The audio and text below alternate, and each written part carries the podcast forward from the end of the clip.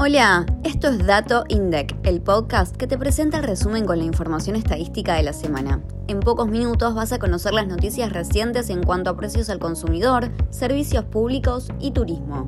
Y atención, que conocimos la información relevante sobre el trabajo de la mujer en el campo argentino.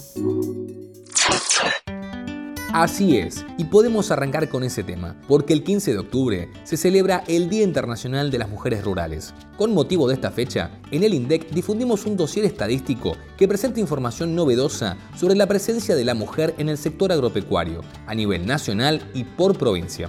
Este documento fue procesado a partir de la información obtenida en el Censo Nacional Agropecuario 2018. Lo primero que podemos señalar es que al momento del censo agropecuario, una de cada cinco explotaciones agropecuarias del país eran manejadas por mujeres, es decir, unas 43.108 de un total de 210.664. El 22% de esas mujeres se encontraban al frente de campos no mayores a 5 hectáreas. Y hubo muy pocas que lideraban grandes extensiones rurales en diciembre de 2017. Apenas el 0,5% de las productoras gestionaba más de 10.000 hectáreas. Si miramos el mapa de la Argentina, la mayor participación de la mujer en el campo la encontramos en las regiones noroeste, noreste y Patagonia y al analizar por grupos de edad, más de la mitad tenía entre 40 y 64 años. ¿Y qué sucede en cuanto al nivel educativo de las mujeres rurales? Un 50% declaró haber alcanzado un nivel primario, un 23% un nivel secundario y un 9% reconoció haber alcanzado instancias universitarias.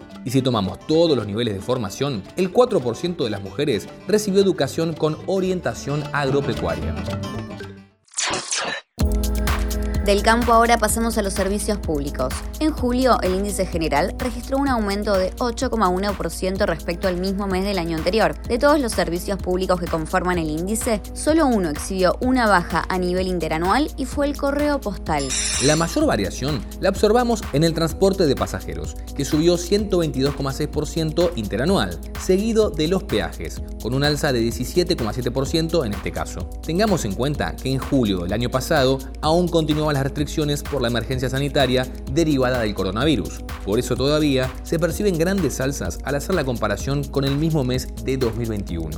Pero volvamos un segundo a los peajes. Si nos centramos en las rutas nacionales, en julio superaron los 18,1 millones, la cifra más alta de los últimos cuatro años. Y ya que estamos con los servicios, nos tomamos un transporte que nos deja directamente en el aeropuerto internacional más cercano de nuestra ciudad para repasar los datos de la encuesta de turismo internacional. Pero antes de comenzar con los datos de agosto, vamos a hacer una parada técnica para recordar cómo funciona este operativo. En agosto se estimó la llegada de 154.636 turistas no residentes al país, lo cual representó un incremento interanual de 4.350%. No te olvides que al igual que lo que decíamos con los servicios públicos, estamos comparando con un mes en el que aún continuaban las restricciones por la Si desmenuzamos el turismo residente por lugar de origen, notamos que casi un tercio de los visitantes que arribaron desde Seiza y Aeroparque en agosto llegaron desde Brasil, el 34,5% para ser exactos, y el 16% de Europa.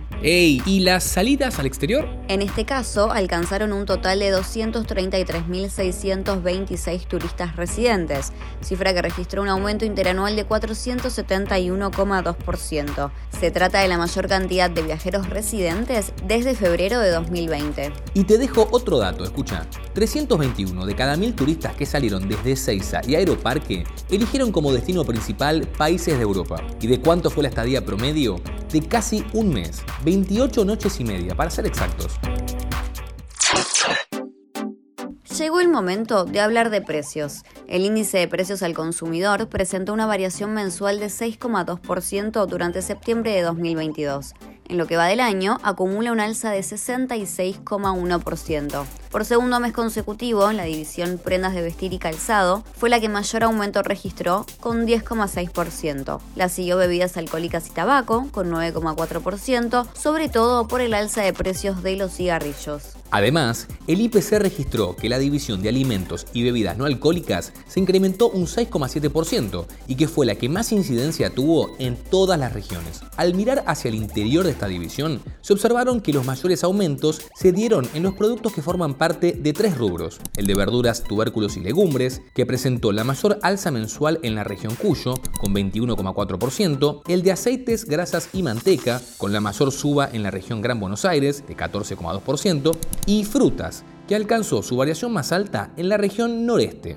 un 8,8%. En el informe puedes seguir profundizando sobre la evolución de los precios en tu región a través de las 12 divisiones establecidas mediante la clasificación del consumo individual por finalidad y sus principales aperturas. Dicho más fácil, puedes comprobar cómo variaron los precios de los grupos de productos que componen las principales divisiones del IPC de un mes a otro con respecto a diciembre del año pasado o comparándolo con el mismo mes de 2021. Llegamos al final de este episodio. Ya sabes, lo más importante de la semana, con información basada en evidencia. Recuerden, como siempre, que pueden mandar sus consultas. Envíanos un audio por nuestras redes o al 11 3206 7010, que el propio director del INDEC te responde.